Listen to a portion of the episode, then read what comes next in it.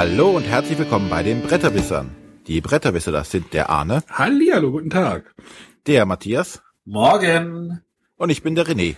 Mahlzeit. Hoffentlich geht das hier alles gut. Ja, heute hatten wir einen sehr schweren Start irgendwie. Also erst fällt uns das Thema aus, dann die Technik. Jetzt müssen wir auf eine Backup-Technik und eine Backup-Folge zurückgreifen. Also Zufälle gibt's. Hoffentlich geht das hier alles gut heute. What could possibly go wrong? Gut. Äh, aber nichtsdestotrotz wollen wir jetzt starten und heute wollen wir uns ein bisschen über den Board Game Jam in Essen unterhalten, der äh, vom Matthias mit organisiert wurde und ich habe als Teilnehmer dort mitgenommen und der Arne möchte jetzt gerne wissen, worum es da geht oder worum es da ging. Und das wollen wir ihm jetzt ein bisschen erzählen und haben wir gedacht, da können wir auch eine Folge draus machen, weil das vielleicht mehr Leute interessiert, die sich darunter nichts vorstellen können. Ja, ähm, hatten wir eigentlich unser altes Thema angekündigt? Ja, Und vergiss äh, es. Das ist uns zufällig entfallen. Ja, sonst zufällig hatten wir, haben wir uns was anderes ausgedacht. Ja.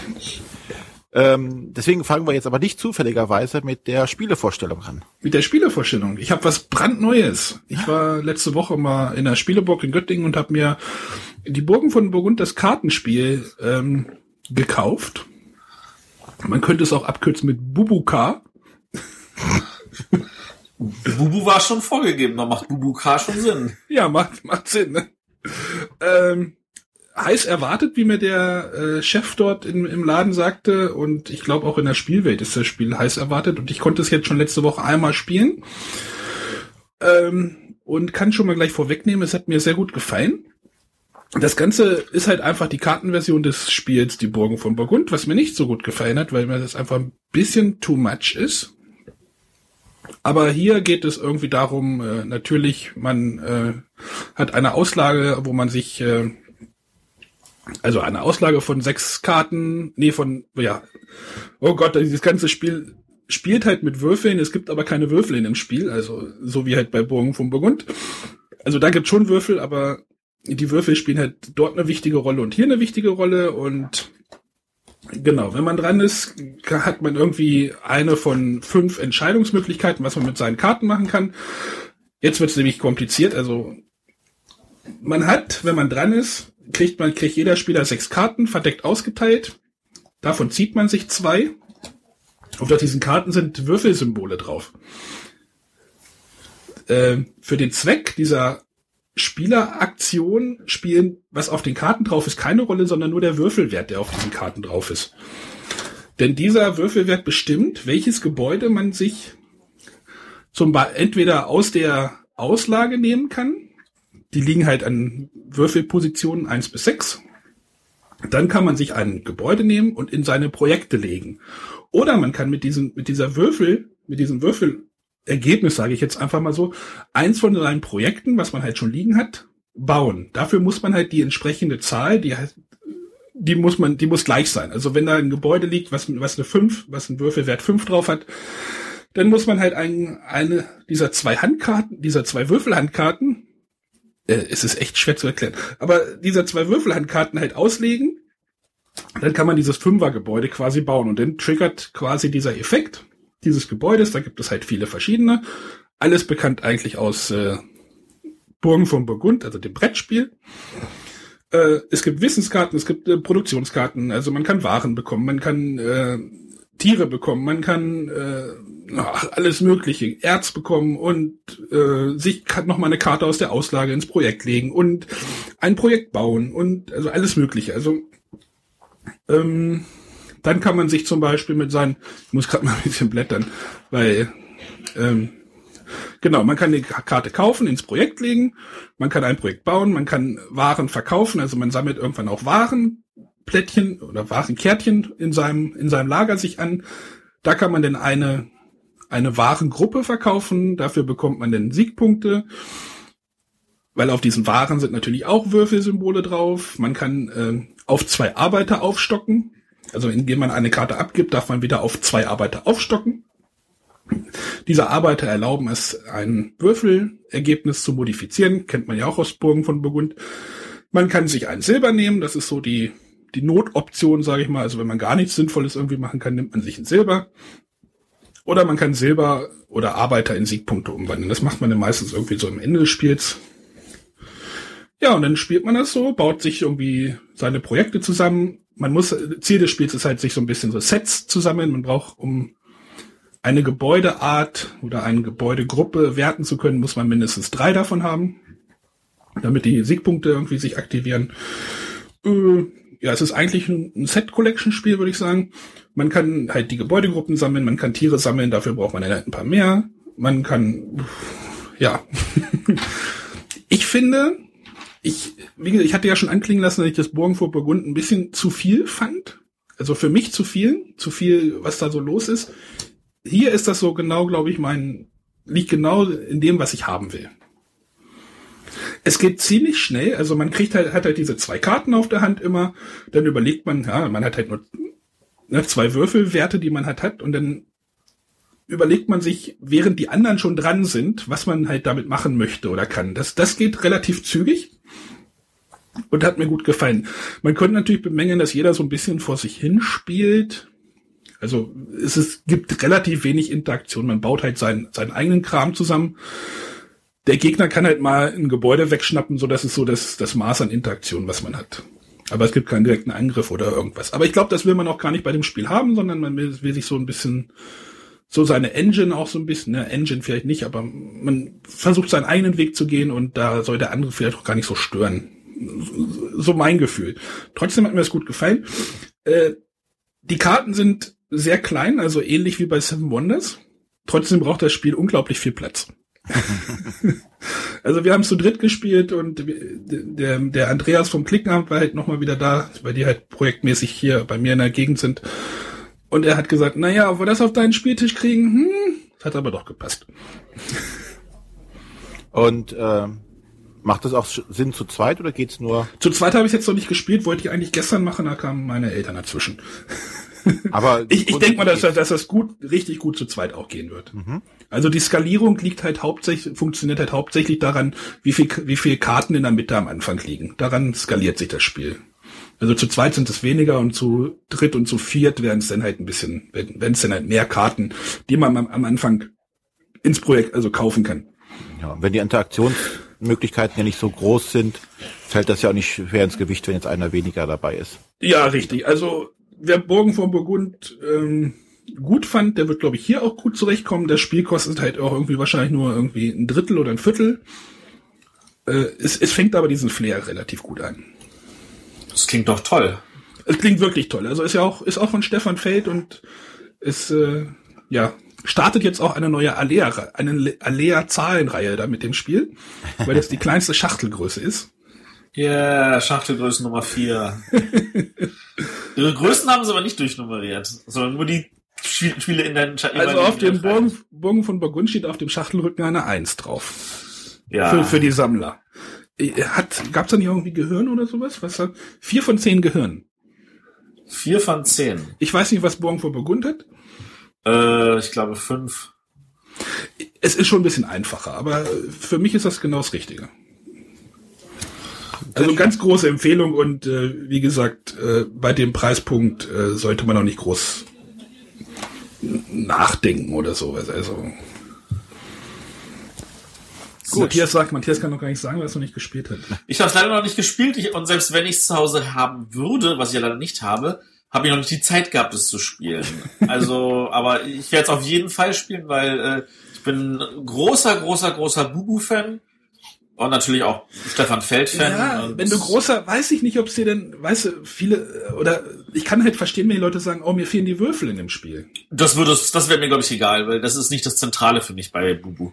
Ja, okay, weil du ja auch genug modifizieren kannst an den Würfeln, ne? Genau. Aber ich finde halt, ich mag es halt, wenn diese, diese, dieser Mechanismus von wegen, ah, eine Karte hat mehrere, mehrere Funktionen und hier hat halt in Karte auch wieder zwei Funktionen.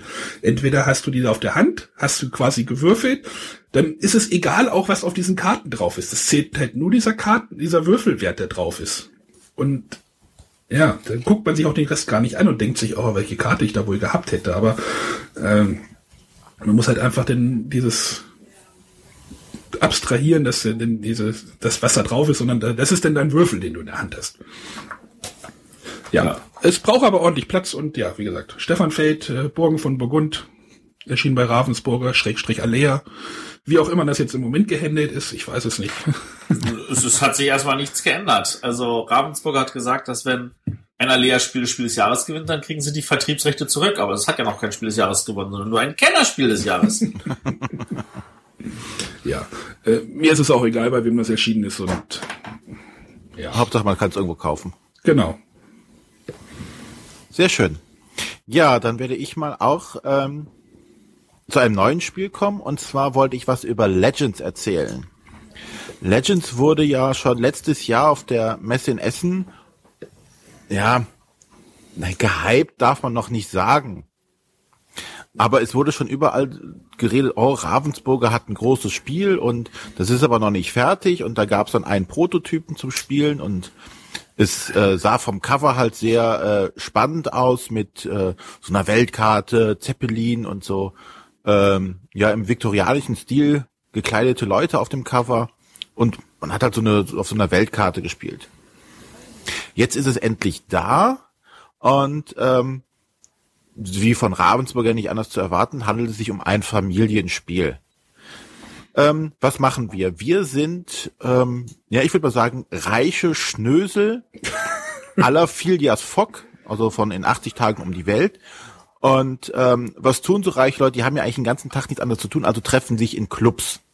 Und es gibt in London den Club der Abenteurer. Ähm, und äh, ja, selbst in den Clubs wird den Leuten anscheinend langsam langweilig und, und dann machen sie eine Wette. Siehe in 80 Tagen um die Welt. Äh, und zwar möchte man hier versuchen, in 75 Wochen so viele Legenden zu erforschen wie nur möglich. Denn das Wichtigste im Club der Abenteurer ist es, die Geschichten dazu erzählen zu können. Man sitzt also bei einem Glas Cognac vorm Kabin und erzählt sich eine Geschichte über die Legenden äh, oder über die Informationen über die Legenden, die man erhalten hat. Und nur der, der die besten Geschichten erzählen kann, gewinnt das Spiel. Ähm, das Ganze ist ein Set Collection oder ja, Karten sammeln auf jeden Fall, indem wir über die Weltkarte reisen. Jede Aktion, die wir auf dem Spielbrett ausführen, kostet uns persönlich Zeit. Jeder hat einen Marker auf einer Zeitleiste, der nach vorne geht und es ist immer derjenige dran, der auf der Zeitleiste am weitesten hinten steht.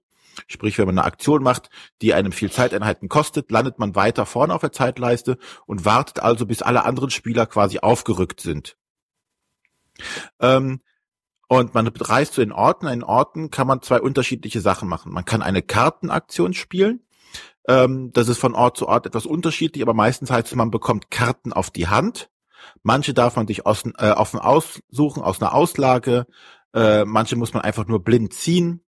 Die kosten dann weniger Zeit, äh, als wenn man sich was aussuchen darf.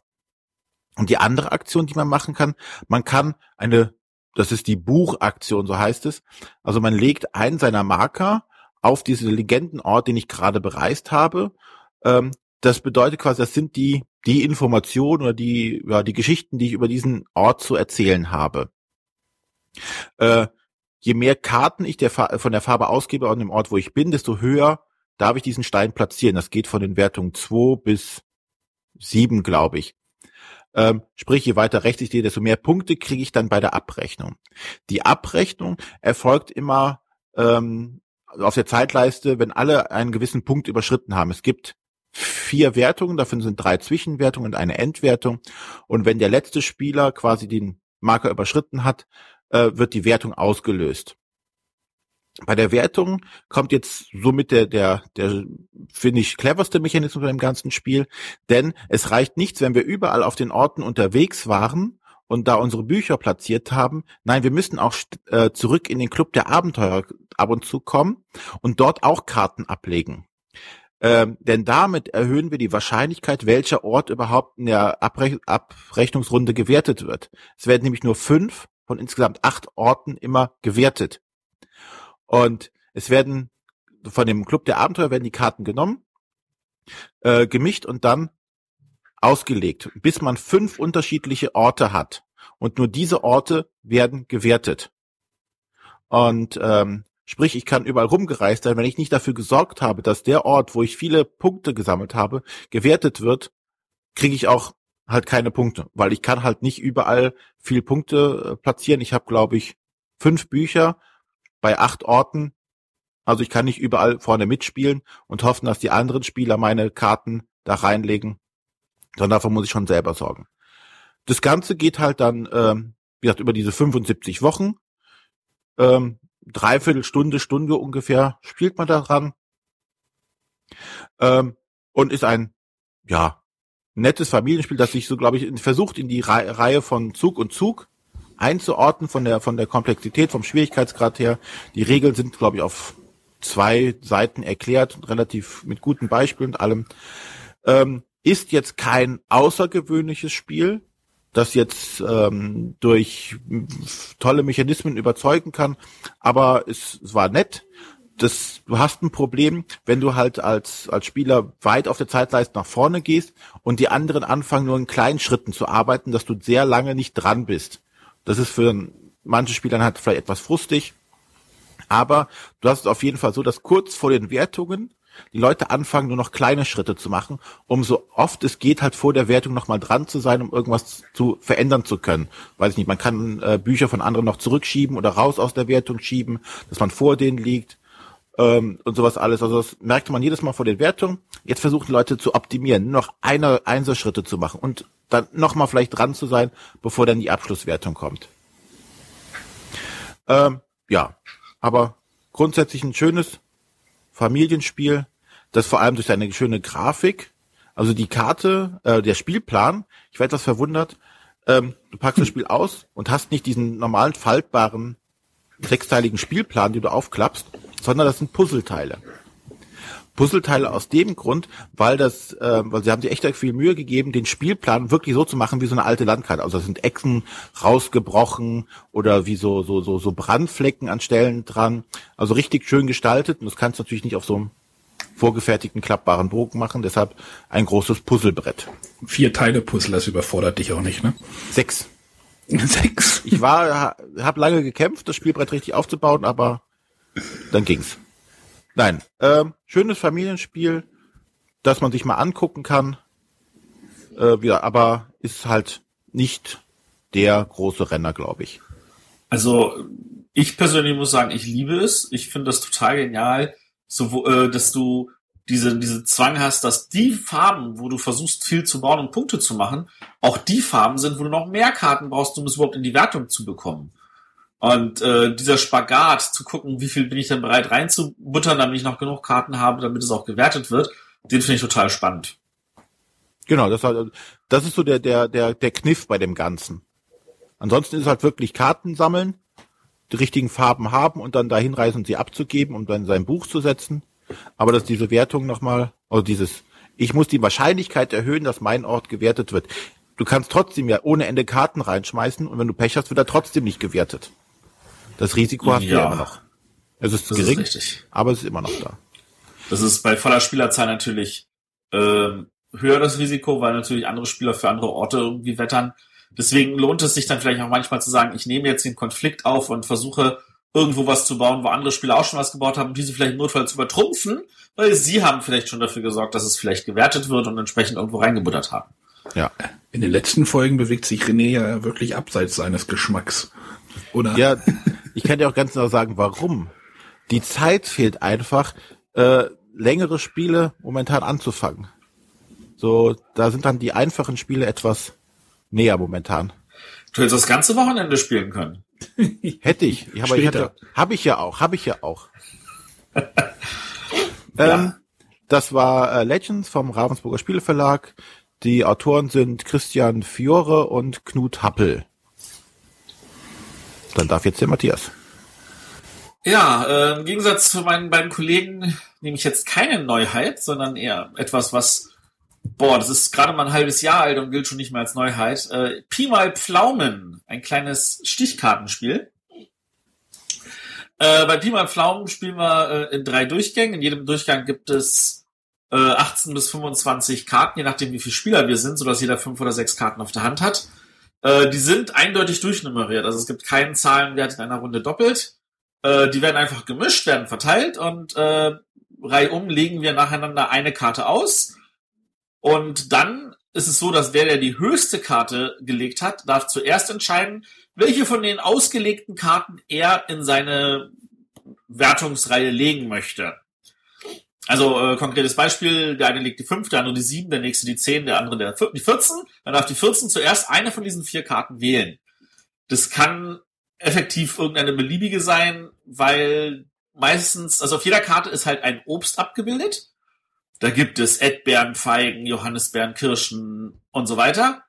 Und äh, da ist aber manchmal auch noch eine zusätzliche Funktion abgebildet.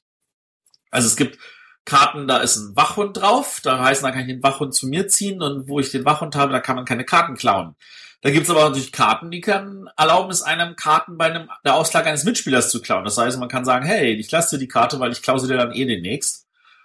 Und es gibt auch Karten, da ist gar nichts drauf. Es gibt auch Karten, die äh, erlauben es einem äh, zum Beispiel Pi-Karten zu nehmen.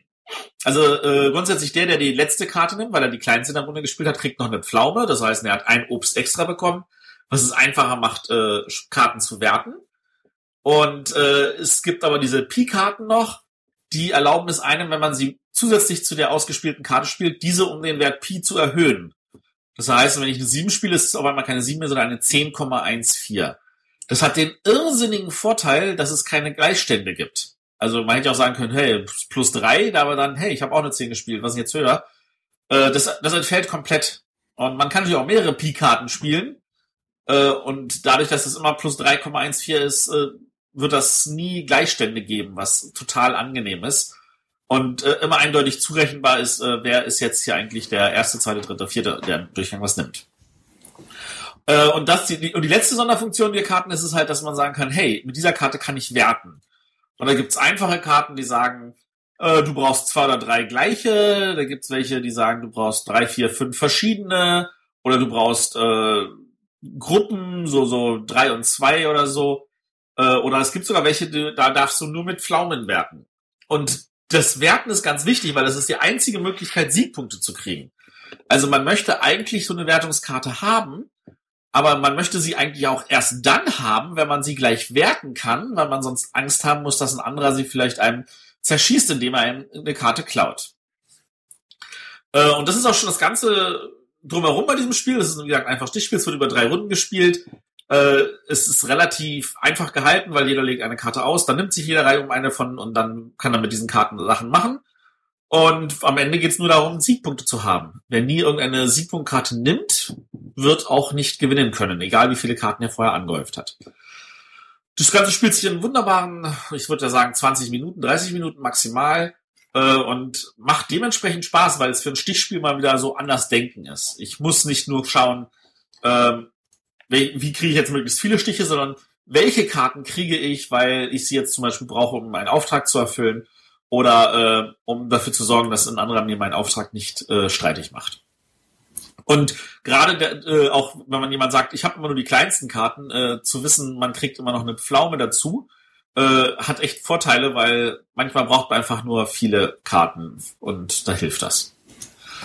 Äh, also Pi mal Pflaumen erschien bei Pegasus Spiele von dem Autor Matthias Kramer mit wunderschönen Illustrationen von Dennis Lohausen. Würde ich auf Anhieb nicht erkennen, wenn ich das nicht gelesen hätte weil sie wirken doch etwas, äh, ich sag jetzt mal realistischer als seine sonstigen Zeichnungen, so, so, die ich auch wirken, total schön finde. Die wirken so Dürer-mäßig, ne? Ja, genau. Also der hat, der hat da wirklich ganz toll gemacht. Ähm, alleine da, also da, allein die Grafiken finde ich haben einen hohen Aufforderungscharakter. Genau. Und dann bin ich da auch schon durch und dann können wir jetzt zur Frage der Woche kommen.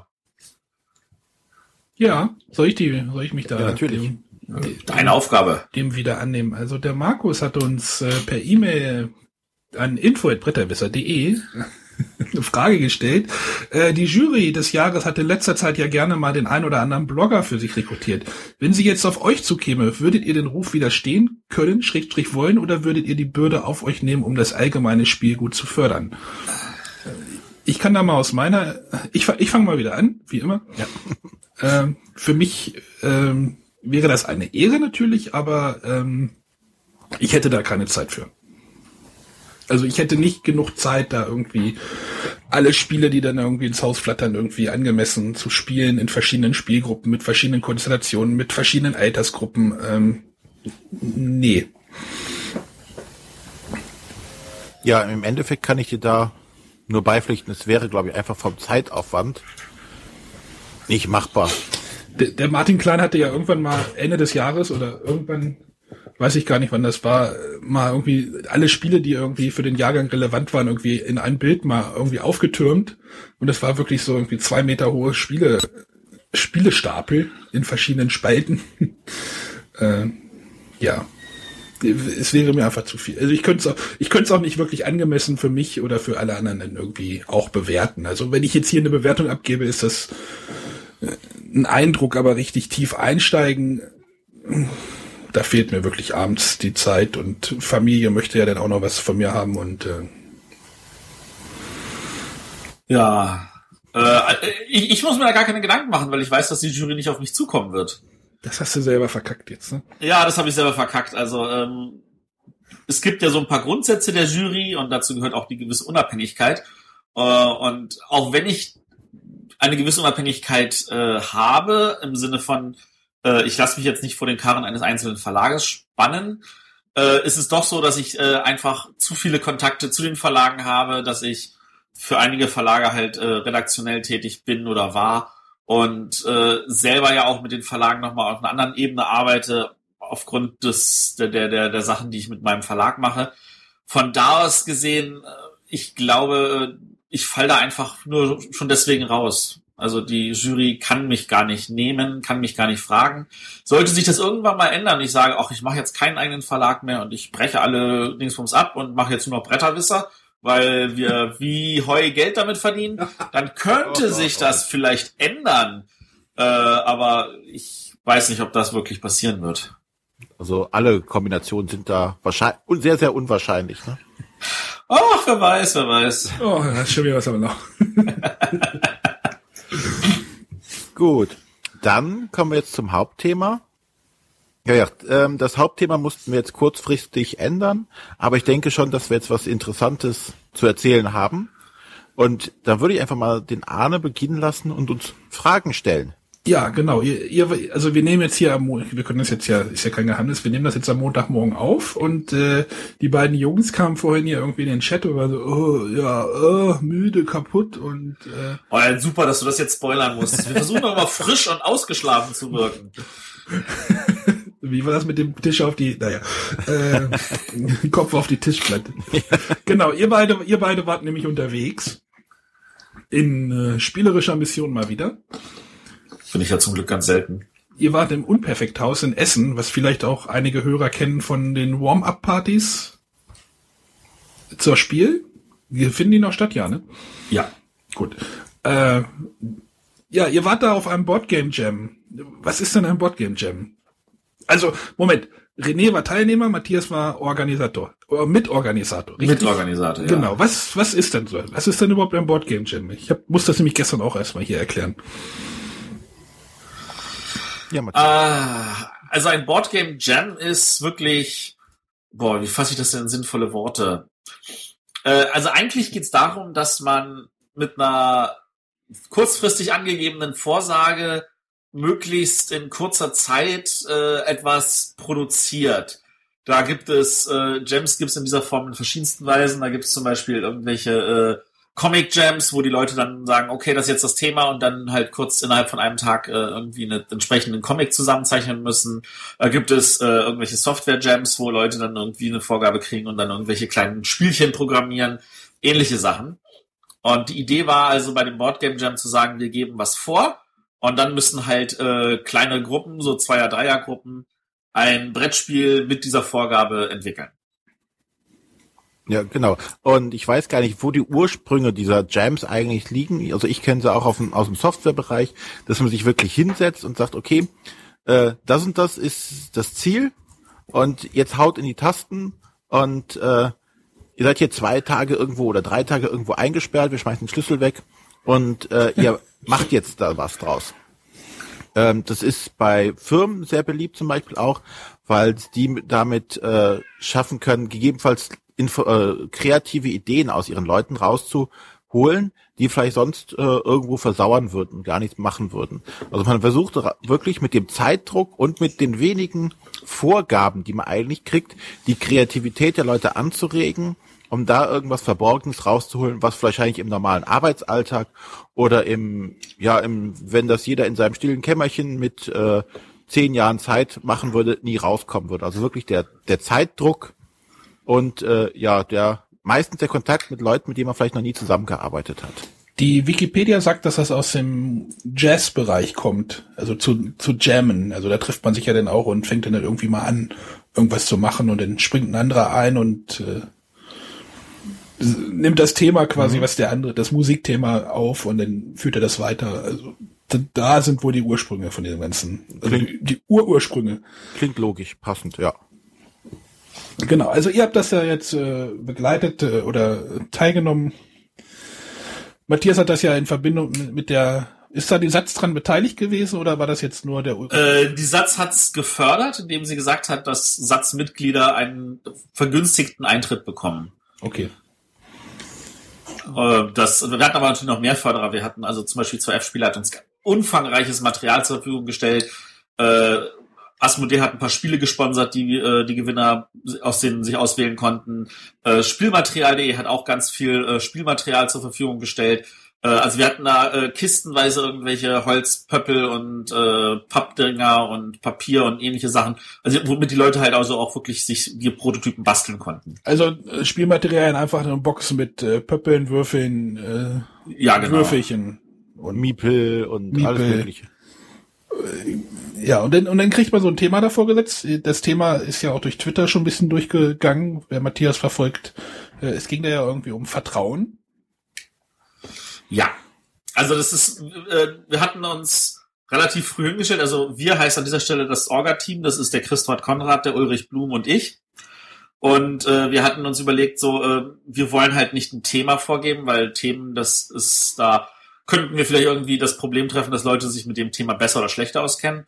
Äh, wir wollten auch nicht eine Mechanik vorgeben, weil es äh, genug Leute gibt, die bestimmte Mechaniken total äh, ausgelutscht finden oder sich dann zu sehr dazu ver verdächtigt fühlten, in dieselbe Richtung zu denken wie schon existierende Spiele, sondern wir wollten ein Konzept vorgeben und wir haben ein bisschen drüber nachgedacht, was für Konzepte es da gäbe und hatten uns dann relativ, ich sag jetzt mal, spät darauf geeinigt, wir wollen Vertrauen nehmen. Da waren wir dann sofort uns einig, das ist ein cooles Konzept. Das kann man auch wirklich in die verschiedensten Richtungen nehmen. Und äh, als die Leute das, das dann gehört haben auf dem Jam, hat man schon gemerkt, so, äh, wie bitte?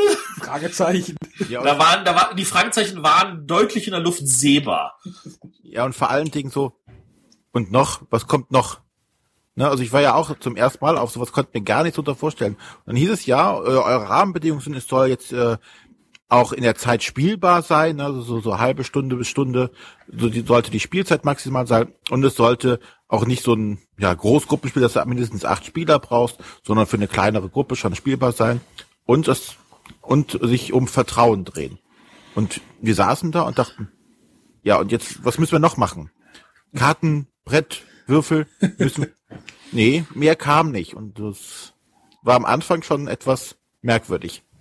Wenn du sagst wir, wie viele waren denn da und äh, wie wurde das denn aufgeteilt? Äh, es waren, also angemeldet hatten sich 37, davon haben zwei kurzfristig abgesagt und zwei, glaube ich, dann gleich nach dem Bekanntgaben des Themas äh, gegangen, weil sie festgestellt haben, äh, äh, das ist jetzt nicht das, was wir erwartet haben, dass es ist. Äh, wir waren am Ende, glaube ich, waren es 33 oder 32 äh, Leute die wir aufgeteilt hatten in zehn Dreier, eine Zweiergruppe. Also schon eine größere Gruppe. Ja. Äh, das war, das war so, würde ich sagen, das Limit, was man als drei Organisatoren handeln kann. Also wir sind da zum Teil auch etwas in Straucheln gekommen. Von der Zeit auch. Also wir hatten dann ja einen schönen Zeitplan gemacht und den haben wir, glaube ich, am ersten Tag um eine Stunde schon irgendwie verschoben. ähm, weil wir einfach auch das, die, einen Anspruch hatten, wir wollen natürlich gucken, was alle machen, damit wir allen Feedback geben können.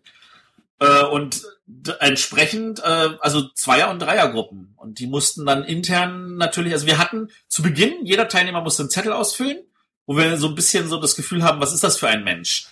wie viele Prototypen hat er in seinem Leben schon gemacht, was ist das für eine, welche Spielearten mag er und dann versucht die möglichst so zusammenzuwerfen, dass die äh, bisschen harmonisieren, sage ich jetzt Ach mal. Ach so, das, die, die, die Teilnehmer haben sich nicht irgendwie selber irgendwie organisiert, sondern ihr habt das schon so ein bisschen verteilt. Wir haben sie in Gruppen eingeteilt. Ja, und dann zum Beispiel, ähm, es wurde halt darauf geachtet, dass halt nicht die, die Anfänger mit ganz erfahrenen Leuten zusammen sind, weil die wahrscheinlich gar keine eigene Sprache sprechen oder auch so die erfahrenen Leute gegebenenfalls dann da den Ton angeben und die Unerfahrenen nur daneben sitzen und zugucken. Also ich war zum Beispiel mit einer Gruppe von eigentlich ganz unerfahrenen Leuten, also äh, es hatte keiner von denen mal einen Prototypen an Verlag oder sowas geschickt, vielleicht zu Hause ein bisschen rumgebastelt oder sich mal Gedanken gemacht oder was aufgeschrieben, aber nie tatsächlich einen Prototypen so weit fertig gemacht, dass man ihn irgendwo hinschicken konnte. So waren wir äh, quasi die blutigen Anfänger, aber es gab natürlich auch Leute, äh, die schon erfahrener waren und schon das ein oder andere Spiel auch veröffentlicht hatten, äh, die sich dann zusammengetan, äh, die dann in einer Gruppe waren. Die konnten natürlich auch ganz anders zusammenarbeiten, als wenn dann ja, so ein Unerfahrener mit dabei gewesen. Ich fand diese Einteilung sehr gut. Wollte ich gerade fragen, wie fandest du das denn? War das denn sinnvoll für dich in deinen Augen oder? Ich glaube grundsätzlich ja. Ich hätte mir manchmal vielleicht gewünscht, mal mit so einem Erfahreneren zu arbeiten, um mal zu gucken, was, ähm, äh, wie geht der manche Sachen an. Man hat natürlich nachher beim, beim Spielen Tipps oder Hinweise von manchen Leuten bekommen, die dann schon erfahrener waren. Aber grundsätzlich war es schon so gut, dass die Einteilung so war, ansonsten hättest du halt gegebenenfalls daneben gesessen und äh, nur zugeschaut und nicht mitgemacht. Die Gefahr hätte also auf jeden Fall bestanden. Was, was uns sehr gefreut hat, ist, dass diese Fragen gut genug gestellt waren, dass ähm, zehn von den elf Gruppen auch wirklich funktioniert haben, vom Anfang bis zum Ende. Nur in einer Gruppe gab's so, da haben wir dann nach einem ta halben Tag festgestellt, das funktioniert nicht. Und dann hat der eine sich auch persönlich gesagt, also er kommt dann morgen nicht wieder, weil er feststellt, dass er mit den anderen nicht zurechtkommt. Das war dann eine Gruppe, die etwas hinten dran war, ähm, die am Anfang aber erstmal in der ersten halben Stunde sehr gut funktioniert hat, weil sie gemeinsam losgingen, aber sich dann in der Mitte halt irgendwo verrannt haben und dann festgestellt haben, wir, wir passen hier nicht.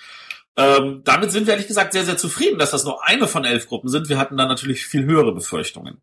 Ach so, ihr habt sowas dann schon einkalkuliert, ja, das, das Wir haben einkalkuliert, dass wir die Hälfte der Gruppen neu gestalten müssten im Notfall. Das hättet ihr dann übernommen oder oder also Ja, das hätten wir übernommen. Wir hätten dann geguckt, so äh, welche Gruppen funktionieren nicht, wie, wo können wir Leute austauschen, damit wir das äh, vielleicht dann also kitten können, bevor die Zeit wegrennt. Also wir haben den Leuten auch gesagt, schaut mal, dass ihr euch miteinander versteht. Wenn ihr merkt, ihr versteht euch nicht, dann meldet euch so schnell es geht, damit wir euch besser äh, umgestalten können, damit das vielleicht in funktionierenden Gruppen läuft. Weil so ein Wochenende ist halt auch nicht viel Zeit. Ich, ich dachte, ich dachte, ihr würdet dann einfach das Thema vorgeben und dann erstmal irgendwie ein Schnitzel essen gehen oder sowas.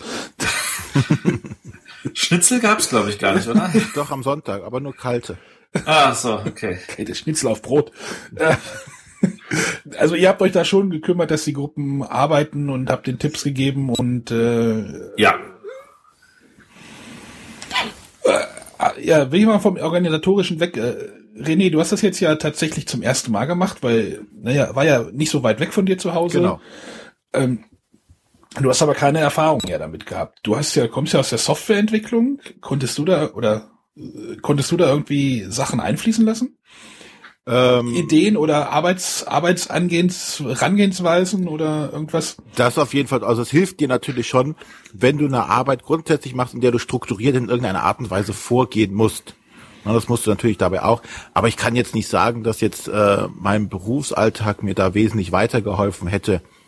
Ähm, weil im Endeffekt steht jetzt da der, der kreative Teil ja im Vordergrund, wo du einfach mal sagen so, was, was machen wir jetzt mit dem gegebenen Thema? Und wie gesagt, wir waren halt drei Anfänger und guckten uns halt tatsächlich erstmal an und sagten so, wie fangen wir denn jetzt an? Also das war unser größtes Problem. Das ist vielleicht dann für die erfahrenen Leute ganz anders gewesen. Äh, wie gehen wir jetzt daran? Wir hatten ja keine Ahnung. Und ähm, hier begonnen haben wir dann einfach mal zu sagen, wer sind wir überhaupt? Was, was, was spielen wir? Was spielen wir gerne? Ähm, und da kristallisiert sich raus, wer was gerne macht.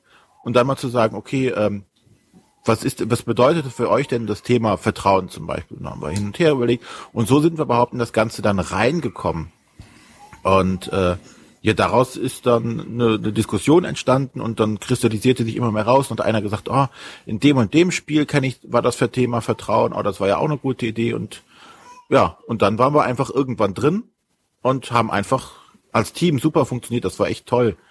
Äh, wie gesagt, es, wir kannten uns nicht. Äh, wir wussten nicht, wer jetzt da mit einem zusammensitzt und äh, ganz unterschiedliche äh, Hintergründe, Berufe und trotzdem hat's gepasst. Das war schön. Ja, und äh, dann, äh, wie gesagt, ich weiß ja nicht, deine Ameri ich sag, nenn's jetzt mal Ameritrash-Ecke, gibt's da, gab's da Spiele? Ich überlege gerade, wo.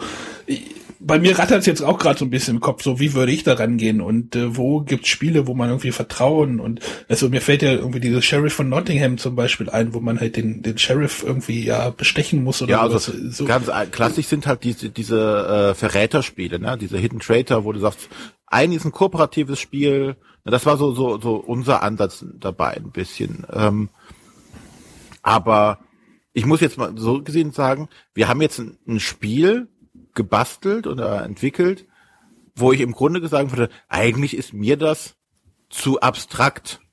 Ne? Nicht trashig genug an der Stelle. Und das war so. Zu wenig Thema für René, Mensch. Ja, also es war, das war das, das war die Erkenntnis, die ich da getroffen hatte. Auf einmal so, hey, du machst jetzt eigentlich ein Spiel, was du im Laden wahrscheinlich noch nicht mal angucken würdest, groß. Aber trotzdem hat es Spaß gemacht und es hat äh, ja auch funktioniert halt. Das war was, was, habt ihr denn, was, was habt ihr denn da jetzt gemacht? Kannst du das irgendwie mal grob pitchen oder sowas? Äh, ja, also wir sind äh, Einbrecher und versuchen den großen Safe zu knacken. Wir arbeiten also als Team zusammen mhm. und müssen durch ein Haus gehen und machen das über, über Karten. Wir haben einen Kartenmechanismus, dass man ähm, ja so ein bisschen Hanabi-mäßig die Karten hält und die Mitspieler haben Informationen, aber ich habe auf der Rückseite der Karten auch noch Informationen. Ich weiß zwar auch, was vorne drauf ist, aber die Mitspieler wissen nicht, was hinten auf den Karten drauf ist. Und um das Spiel quasi zu schaffen, äh, müssen wir da zum, zum Ende kommen, aber nur in einer gewissen Zeit. Und da hinten auf den Karten steht halt die, äh, die Zeit, die wir brauchen, um die Aktion, die vorne drauf ist, auszuspielen, benötigen. Und man muss halt jetzt sagen, okay, ähm, ich möchte eine Karte spielen, die halt äh, dahin geht zum, zum nächsten Raum, aber die kostet fünf Zeit. Dann kann ich sagen, ja, nimm besser die andere Karte. Gleichzeitig ist auf den Karten aber auch immer eine Information drauf, wie viel Geld die wert wäre, wenn ich die Karte nicht ausspiele, sondern für mich behalte. Okay, ich verstehe, ja. Also ich muss gucken, dass ich viel Geld sammle äh, und das aber trotzdem äh, vielleicht die Zeit klein halte oder ich versuche der Gruppe grundsätzlich zu schaden und versuche nur Alibis zu sammeln, um nachher nicht verhaftet zu werden, falls wir es nicht schaffen. So in dem Rahmen ungefähr bewegt sich das. Klingt jetzt ja erstmal schon mal gar nicht. Und das ist dir nicht, das ist dir ab, zu abstrakt, sagst du? er hat es natürlich thematisch erklärt. Ach so, ja, okay. Also du musst jetzt vorstellen, was hast du auf dem Spielbrett gesehen? Wir hatten einen rasterförmigen Hausplan gemacht da standen A, B und C in den Räumen jeweils drin. Ja. Dann gab es einen äh, Miepel, der aussah wie, äh, weiß ich nicht, Darkwing Duck. und äh, dann hatte jeder noch Karten, drei Karten vor sich liegen, die auf denen auch A, B, C und hinten eine Zahl und eine Geldwert drauf stand. Alles auf weißem Papier, ohne Grafik, ohne alles. Da sieht das unglaublich abstrakt Ja, aber sowas erwartest du, erwartest ja nicht bei einem Boardgame Jam irgendwie ein voll ausge, ausdesigntes ähm, Spiel. Sag das nicht. Es gab eins. Das war mit fertig, das, äh, am Sonntagmorgen lag da ein Spiel mit fertigen Grafiken, einlaminierten Karten. Äh, das Einzige, was sie nicht hatten, war ein Würfelbecher. Dafür müsste eine Tasse hier halten. Ich glaube, Matthias lacht gerade, oder? Es ist, es ist wirklich, also dieses, also der eine in der Gruppe, der, der konnte halt wunderbar zeichnen und da hat er sich Sonntagvormittag halt hingesetzt und hat angefangen. Also das Spiel, um was es geht, äh, das hieß Leaving Las Vegas. Ähm, das war, äh, wir sind alles Elvis-Imitatoren und es geht darum, äh, Elvis has left the building. Wir müssen zuerst äh, als erster den Raum verlassen haben, weil der ganze Rest sind ja nur irgendwelche äh, Kopien. Und entsprechend hat er da verschiedene Elvis-Figürchen gemalt, also richtig so karikaturmäßig, die sehen total toll aus, wo äh, die Leute dann äh, wirklich also in dieser verschiedenen Stadien von Elvis sind. Da hast du den Militär-Elvis, da hast du den dicken Elvis, da hast du Elvis. also äh, all dieses und äh, das, die, die, diese Karten haben dann auch noch zusätzliche Aktionsmöglichkeiten, äh, die dann also die Spieler noch so äh, bisschen, also weil das Spiel kam mit vier Regeln aus und äh, die haben das dann noch ein bisschen variiert. Ja. Also es gab, das war quasi schon, also ich glaube, die so die Karten hätte so schon in die Druckerei geben können. Die sahen echt toll aus. Ne, mit René, warum hast du denn sowas nicht gemacht? Das ist, da langen dann die grafischen Fähigkeiten nicht annähernd. Strichmännchen, Strichmännchen ja, Elvis. Genau. Aber wie gesagt, da, da waren halt auch total unterschiedliche Leute da und was du immer gemerkt hast, also das klingt jetzt doof, aber quasi du hast die Kreativität im Raum selber gespielt. Es war halt ein großer Raum, in dem alle waren. Ein paar hatten sich noch oder mussten erstmal outgesourced werden in den Nebenraum. Aber es gab halt einen großen Raum mit, mit wenig Luft und äh, aber viel Licht. Im Nebenraum war viel Luft, aber wenig Licht. ja, irgendwas ist ja immer. Und äh, aber du hast wirklich gemerkt, es waren alle beschäftigt. Es hat sich saß keiner rum, der sich irgendwie gelangweilt hat äh, oder sonstiges. Und ja, nachher ging es ja dann auch quasi zu den Testrunden. Ne? Also wenn man äh, nach dem, wann war das? Um 16 Uhr am ersten Tag, so nach sechs Stunden. Hat man, äh, es, es sollte 16 Uhr werden, es wurde 18 Uhr. Ja, auf jeden Fall nach ein paar Stunden, wo man so vor sich hingebastelt hat und in der Gruppe das ein bisschen versucht hat zu testen, ähm, wurden dann quasi die, die Gruppen einmal getauscht. Also man hat dann das Spiel einer anderen Gruppe gespielt und die haben das, das eigene Spiel gespielt. Und da hast du auch gemerkt, okay, die haben das Thema vollkommen anders aufgegriffen. Die machen was ganz anderes da drauf. Und ähm, du hast ihnen dann quasi Feedback gegeben und genauso kamen die dann an deinen Tisch und haben dann dir Feedback gegeben, wo du dachtest, oh super, da wärst du ja nie drauf gekommen. Ja, das müssen wir jetzt in den nächsten Stunden nochmal noch mal probieren, mal ausprobieren, ob wir das machen können. Und hier äh, gleichzeitig sind vorher nochmal äh, der äh, Ulrich, der Christoph und der Matthias rumgegangen an, zu jedem Tisch und haben sich das Spiel erklären lassen, angeschaut und haben auch schon mal ihr erstes Feedback gegeben, wo du wirklich sagen kannst, okay, ähm, jetzt hier die, die alten Hasen, Anführungszeichen, schauen dann nochmal ganz anders drauf und können sagen, ja, hier war zu wenig Möglichkeiten, da war, das war vielleicht zu viel, das war zu kompliziert und dass du dann auch wieder in deine Überlegung für die nächsten Runden mit einbauen konntest. Sodass du konstant eigentlich dann Feedback hattest, wo stehst du? Ja. Das war zum Glück unsere Hauptaufgabe, dass wir in erster Linie Feedback geben konnten. Also ich habe mich dann auch regelmäßig an irgendwelche Tische gesetzt und habe mal geguckt, wie ist jetzt der aktuelle Stand. Ähm, es gab Leute, die haben dann gesagt, kann noch mal herkommen, wir brauchen noch mal Feedback, wir äh, haben das Gefühl, wir sind in der Sackgasse, was haben wir denn geändert und so. Äh, also es gab, glaube ich, ein Spiel, das hat sich im Laufe dieses Wochenende siebenmal komplett gewandelt. ähm, weil aber ich meine, das, das, das, das ist wie bei einem normalen Spiele. Also wenn man ein normales Spiel erstellt, dann wandelt sich das auch mehrmals komplett. Und die erste initiale zündende Idee ist manchmal noch nicht mal am Ende drin. Das ist denn, das ist denn so die, die Spieleentwicklung in irgendwie 48 Stunden gepresst, ja, so ungefähr. Ja, sagen wir 36, ja. Oder 36, ja. Äh, und äh, also ich meine, wir haben, wir haben halt wirklich, wir hatten dann Spiele, also ich, ich versuche mal so ein bisschen so noch anzureißen, wie, wie unterschiedlich noch die Entwicklung war. Also äh, da gab es ein Spiel, da haben die Leute, da musste man, äh, da gab es eine Waage und die Spieler hatten einen Beutel, da waren fünf verschiedene Gewichte drin. Und sie mussten einfach zufällig immer ein Gewicht rausziehen und mussten abschätzen, das ist jetzt leicht, schwer, noch schwerer oder so. Das gab es ja fünf verschiedene Gewichtskategorien. Das haben sie tatsächlich auch alles gebastelt mit irgendwelchen Streichholzschachteln und ähnliche Sachen. Und äh, dann hat aber jeder so seinen Tipp abgegeben, welches Gewicht hat er. Und es ging ja darum, dass man versucht hat, ähm, auch abzuschätzen. Also man, man hat halt zu viert gespielt, man musste mit einem Mitspieler ähm, dann gemeinsam auf die eine Seite der Waage gehen und der andere, anderen beiden Spieler wurden auf die andere Seite getan.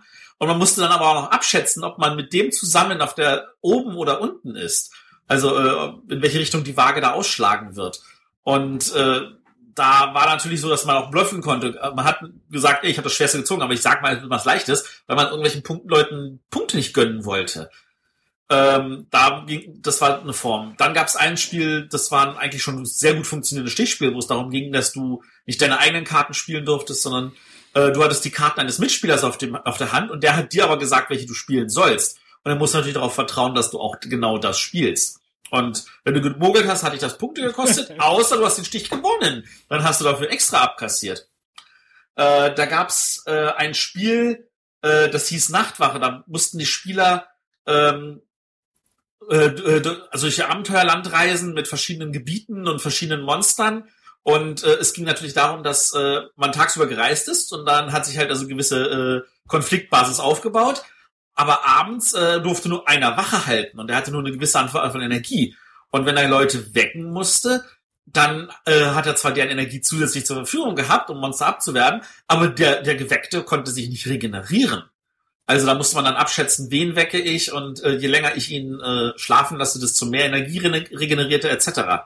Das war auch total spannend. Das war auch wieder richtig thematisch dann also eingesetzt. Also es gab sowohl diese abstrakten als auch die thematischen Spiele. Ähm, also da gab es noch einige mehr. Das waren wirklich äh, tolle, spannende Geschichten und äh, wir mussten halt gucken, dass wir jedem halt schauen, und anstupsen, guck mal nach, schau mal hier hin. Äh, wir hatten eine Gruppe, die war sehr, sehr weit gediegen. Der haben wir dann noch so, so Curveball-mäßig so noch eine zusätzliche Problematik mit reingeworfen, die sie dann erfüllen musste, äh, was sie aber zum Glück auch geschafft hat. Also, ja, es war spannend. Also wir hatten am Ende auch wirklich Schwierigkeiten zu sagen, was finden wir ist das beste Spiel. Also da saßen wir sehr lange dran und haben diskutiert. Ähm, sehr lange. Und äh, René, was, du bist ja dann nach Hause gefahren über Nacht, ne? Mhm. Arbeitet man da im, im Hinterkopf weiter? Nee, ich war, ich bin mit der mit der S-Bahn zurückgefahren ähm, und ich war einfach nur froh, äh, die Augen offen zu halten, um wach zu bleiben, weil also es war echt anstrengend. Ne? Eigentlich, du sitzt den ganzen Tag nur auf deinem Hintern rum und arbeitest körperlich eigentlich gar nicht, aber trotzdem ist das unglaublich anstrengend vor allem, wie gesagt, Luft war ähm, quasi nicht mehr vorhanden. Der Lärm oder die Lautstärke in dem Raum bei gut 35 oder 30 Leuten, die da drin sitzen, war auch sehr hoch. Und das war tatsächlich anstrengend, aber hat Spaß gemacht. Ja, das ist, das ist mal wieder so der Beweis dafür, dass äh, geistige Tätigkeit auch ordentlich Kalorien verbrennen kann.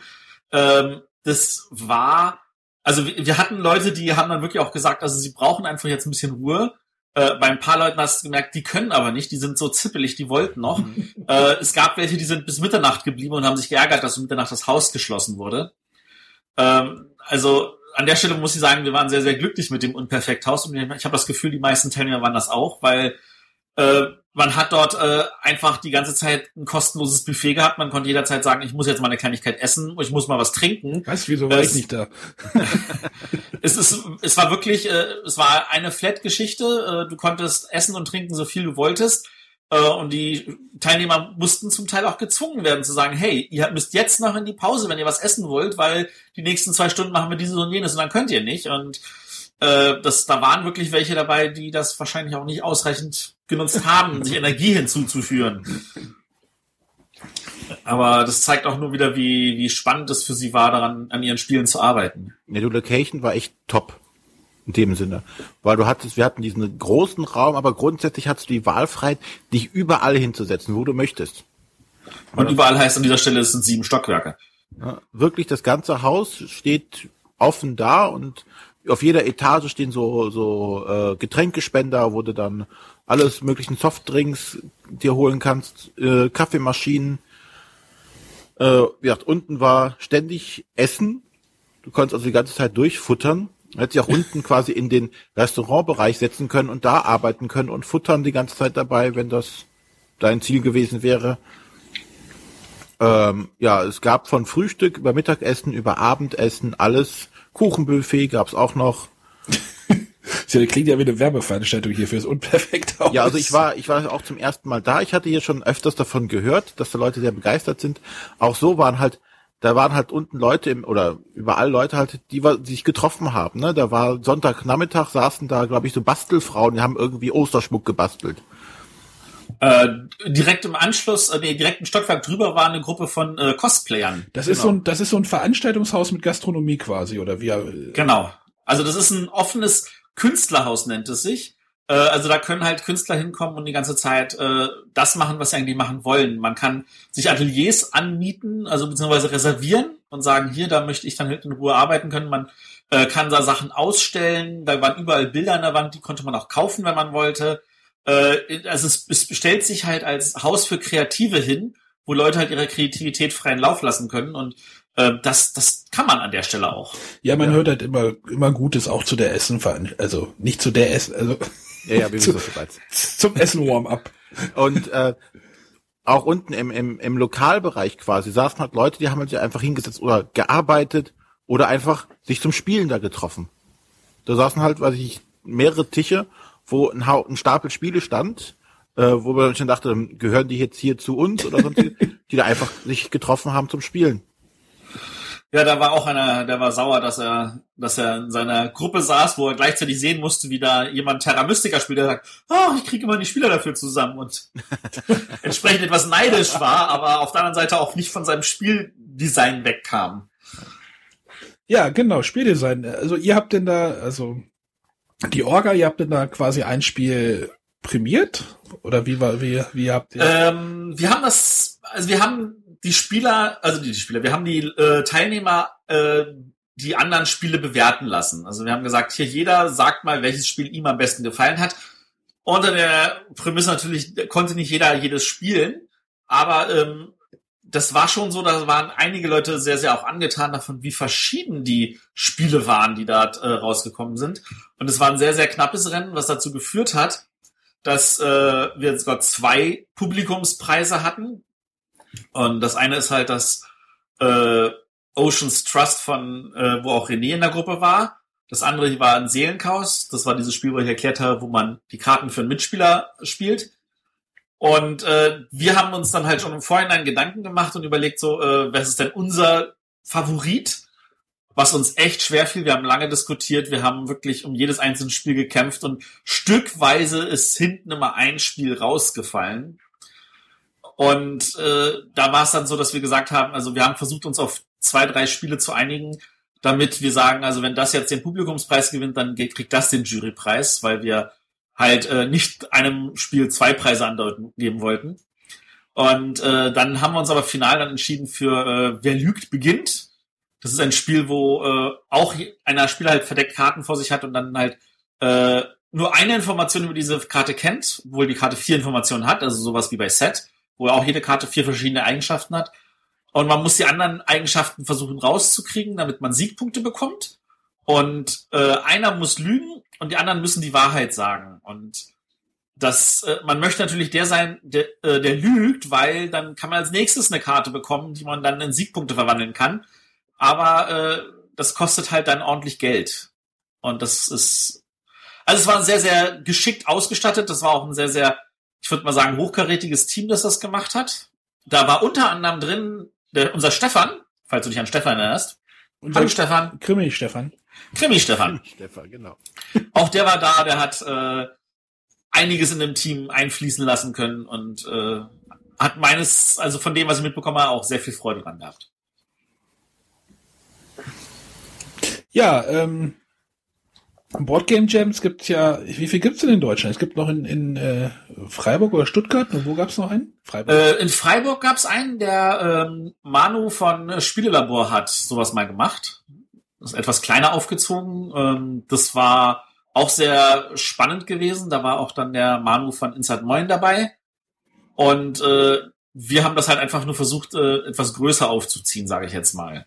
Aber natürlich äh, steht den Leuten frei zu sagen, hey, kommt, wir treffen uns mal für ein Wochenende zu sechs, zu acht, zu zehn und versuchen einfach mal was. Ja, aber wenn man, wenn man da nochmal irgendwie erfahrene Organisatoren und ähm, Feedbackgeber hat, ist das natürlich wahrscheinlich auch fruchtbarer, oder?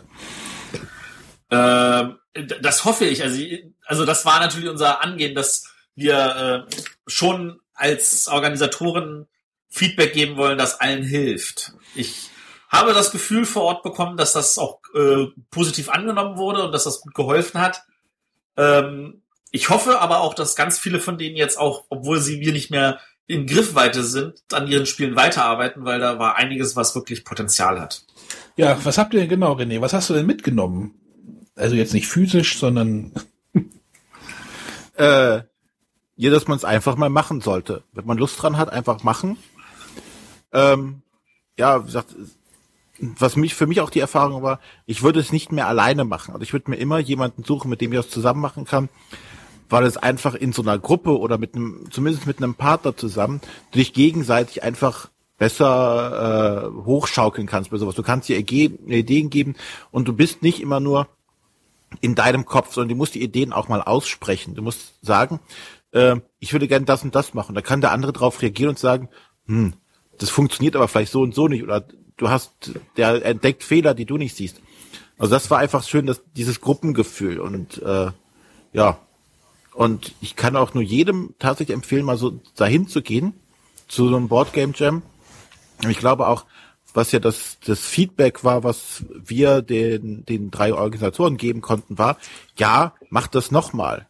Und nicht, ja, war nett und äh, vielleicht sieht man sich ja, nee, das waren eigentlich alle dabei, die sagten, so, äh, wann macht er denn das nochmal? das war jetzt der, das war jetzt der erste Boardgame, es wurde als erster Boardgame Jam in Essen irgendwie ja angekündigt, oder? Oder wie war Ja, der, das, das war der erste, den wir organisiert haben als das Weilburg-Team, sage ich mal. Ähm, also Spielautorentagung-Team. Äh, äh, wir wollen definitiv noch eins machen. Wir, also wir, wir sind uns sicher, wir werden noch eins machen. Ähm, wir wissen halt nicht wann. Also ob das jetzt wirklich sinnvoll ist, das erst in zwei Jahren wieder zu machen oder ob man vielleicht in einem Dreivierteljahr noch mal was macht. Zu einer anderen Jahreszeit, zu einem anderen Ort oder so. Das sind alles offene Fragen, die wir bei Gelegenheit noch erörtern müssen. Und da war es natürlich auch wichtig, von dem Team Rückmeldung zu haben. Also wie fanden die Teilnehmer das? Äh, und wann könnten sich das vorstellen? Also die eindeutige Meinung war nicht erst in zwei Jahren, besten schon in zwei Wochen oder so. Also es waren wirklich alle am Sonntagabend heiß weiterzumachen. Ne? Und ich glaube auch, dass viele wirklich an den Spielen weiterarbeiten werden. Wir jetzt aus unserer Gruppe werden definitiv da noch weiter machen. Problematisch halt, wir kommen halt alle aus unterschiedlichen Richtungen. Man muss halt gucken, wie man sich da organisiert, dass da auch äh, entsprechend was Kreatives bei rauskommen kann. Ja, aber weitermachen werden wahrscheinlich die meisten. Das ist gut. Ja, klingt ja, klingt ja spannend. Klingt, natürlich muss man da aus seiner Komfortzone rauskommen. Ne? Man muss halt äh, sich mit also wenn ich jetzt mir, wenn ich jetzt da hingehen würde und würde hören irgendwie, ja, mach mal ein Spiel zum Thema Vertrauen, würde ich auch erstmal sagen, ja, hier, äh, ich gehe mein Schnitzel essen. Äh. Aber wie gesagt, es war echt erstaunlich, es hat halt einfach funktioniert. Das, vielleicht war es bei uns auch das, der Zufall, der, der die Gruppe dann, dass wir das, dass das gepasst hat einfach. Ähm, aber es lief halt einfach, ne? Und ich glaube, ähm, da sollte man auch gar keine Angst vor haben und sich einfach wirklich hinsetzen und einfach mal vielleicht reden miteinander, wie haben wir auch gemacht. Wir haben einfach nur geredet und irgendwann purzelte dann so oder kristallisierte sich so ein bisschen raus, was könnte es denn überhaupt werden? Ja, man ist halt geprägt durch seine. Ich, ich, als du das vorhin erklärt hast, dachte ich erstmal so an dieses Bomb Squad, was du mal vorgestellt hattest. Genau. Vielleicht, äh, deswegen werden wahrscheinlich diese Spiele, die da entwickelt werden, natürlich sehr stark vom eigenen Spieleschatz, den man hat irgendwie geprägt, nämlich ja, mal. aber mit der Kombination der der Leute, die andere Spiele haben, ne? Ja, natürlich, klar. Ich konnte jetzt da nicht sagen, hey, komm, wir machen jetzt hier ein Zombie-Vertrauensspiel. wo wir mit Plastikminiaturen über eine 3D-Landschaft rennen können und mit Raketen. Oh, das hätte mich interessiert, wie du das mit den Plastikfiguren gemacht hättest. Ich war auf einer anderen Konferenz, da gab es einen 3D-Drucker. Gut, der hat für eine Figur, weiß ich nicht, eine halbe Stunde gebraucht. es wäre nicht viele, es wäre nicht viele Figuren gewesen, aber nein, aber ja, du, du musst halt dann mit den Leuten zusammenarbeiten und dann ergibt sich halt so eine Mischung da drauf. Und die kann halt gut oder schlecht sein. Ja klar, man muss da halt äh, auch, äh, denke ich mal, auch frusttolerant sein. Wenn jetzt äh, du hast dir da irgendwie eine tolle Idee ausgedacht und dann kommt irgendwie kommt Matthias an und sagt hier, das ist aber totale Scheiße, die du da gemacht hast. Ja, aber das das ist gut und äh, das ist das, glaube ich, was auch äh, wir zum Beispiel jetzt bei uns im Team machen müssen. Wir müssen jetzt das nehmen, was wir haben und jetzt erstmal von Leuten spielen lassen, weil du bist so drin in dem in der Zeit, wo du da dann drüber nachdenkst und denkst du, boah das ist die super geile Idee, die noch niemand hatte. Und dann kommt äh, Matthias um die Ecke und sagt, äh, was ist damit?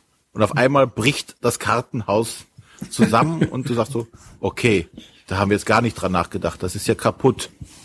Ja, das kann natürlich schon passieren. Aber das ist dann halt auch, denke ich, gut, dass dann irgendjemand gesagt hat, guck mal nochmal dahin. Genau.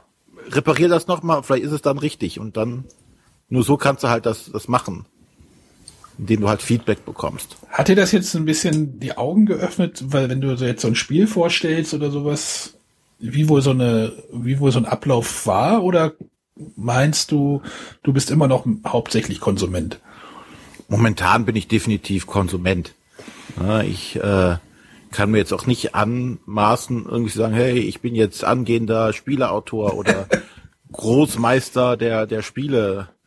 Ähm, es war jetzt ein Prototyp, den wir mal gebastelt haben und äh, der ist anscheinend bei den Leuten gut angekommen, wo wir einfach darüber überrascht waren, weil wir halt, ich weiß nicht, ob es noch ein unerfahrenes Team außer uns gab. Matthias. Ähm, also es war tatsächlich so, dass von den Teilnehmern äh, rund 40 Prozent noch nie einen Prototypen gebastelt haben und äh, weitere 20, 30 Prozent wohl eine so geringe Zahl Prototypen gebastelt haben, dass man sie auch als unerfahren gelten lassen darf. Ja, okay, aber wir, wir waren halt so unerfahren und sind es ja auch immer noch. Ne? Also wir haben jetzt da nichts Perfektes abgeliefert, aber wir hatten auf jeden Fall Spaß dabei und äh, ich bin momentan hauptsächlich Spieler und werde es auch wahrscheinlich erstmal lange bleiben. Der feine Herr Autor. Der feine Herr Autor, genau. Jetzt. Kriegst du doch noch dein T-Shirt. Der feine Herr Redakteur, der feine Herr Autor und einer hat keine Ahnung. Der feine Herr, keine Ahnung. ja, schön. Also äh, ja, jetzt könnt ihr noch mal irgendwie alle Leute aufrufen zu äh, einem nahegelegenen Boardgame Jam, aber ja, scheint ja nicht so viele zu geben. Es scheint leider nicht so viele. Äh, falls wieder irgendjemand, falls jemand einen veranstaltet, lasst es uns wissen, schreibt es in die Kommentare. Ähm, äh, würden auch gerne von noch vielleicht ein paar anderen Teilnehmern, wenn sie in den Kommentaren noch irgendwas hinterlassen wollen, würden wir uns auch freuen. Äh, vielleicht auch von den anderen Boardgame Jams, die der Manu gemacht hat. Äh, fänden wir total cool, auch da noch Erlebnisberichte zu sehen und zu lesen und zu hören.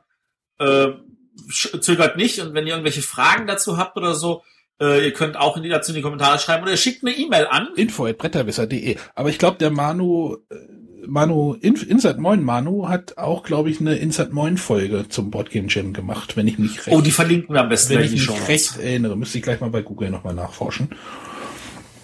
Aber ich glaube, da gab es auch einen Bericht aus, äh, aus Freiburg. Das ist cool. Also ich kann auch nur jedem empfehlen, der immer mal mit dem Gedanken gespielt hat oder sich in seinem stillen Kämmerlein wirklich mal äh, drüber gedacht hat, ha, das wäre eine tolle Spielidee und das wäre eine tolle Spielidee, da tatsächlich, tatsächlich mal hinzugehen. Ähm, wahrscheinlich wird man die Ideen, die man im Kopf hat oder mitgebracht hat, gar nicht verwenden können. Oder sie passen nicht zum Thema Vertrauen.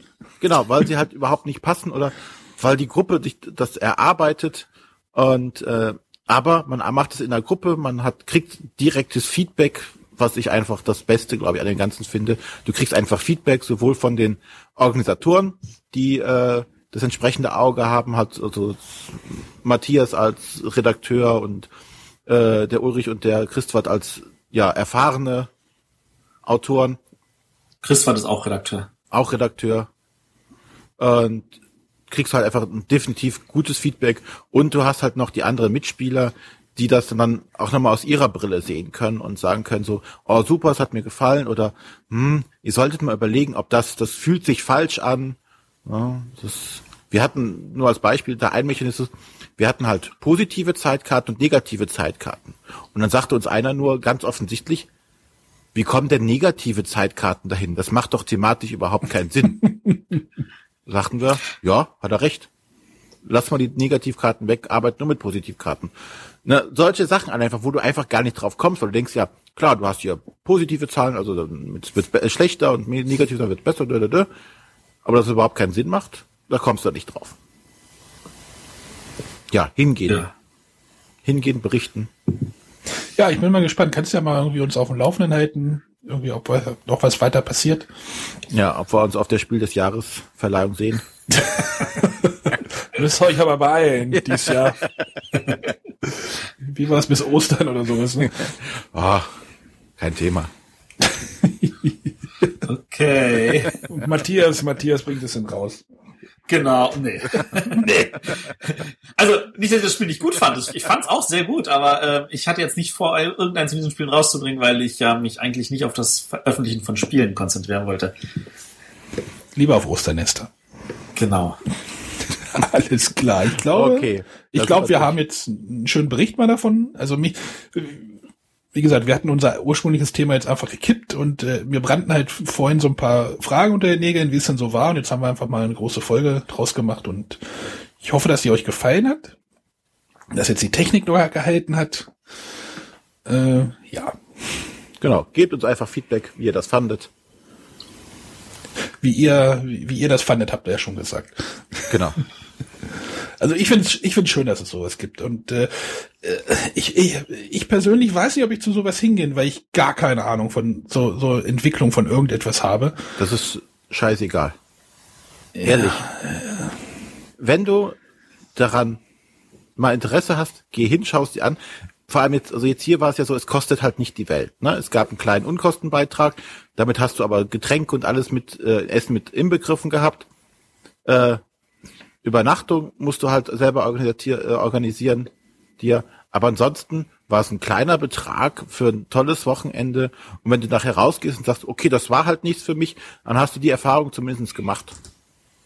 Ja, wenn, wenn das vielleicht nochmal stattfindet nächstes Jahr oder sowas, dann Kommst du mit. Dann gehen wir da zu dritt hin. Genau. okay, Sehr schön. Alles klar, dann Schleife drum und ab dafür. bis nächste Woche. Tschüss. Tschüss. Tschüss.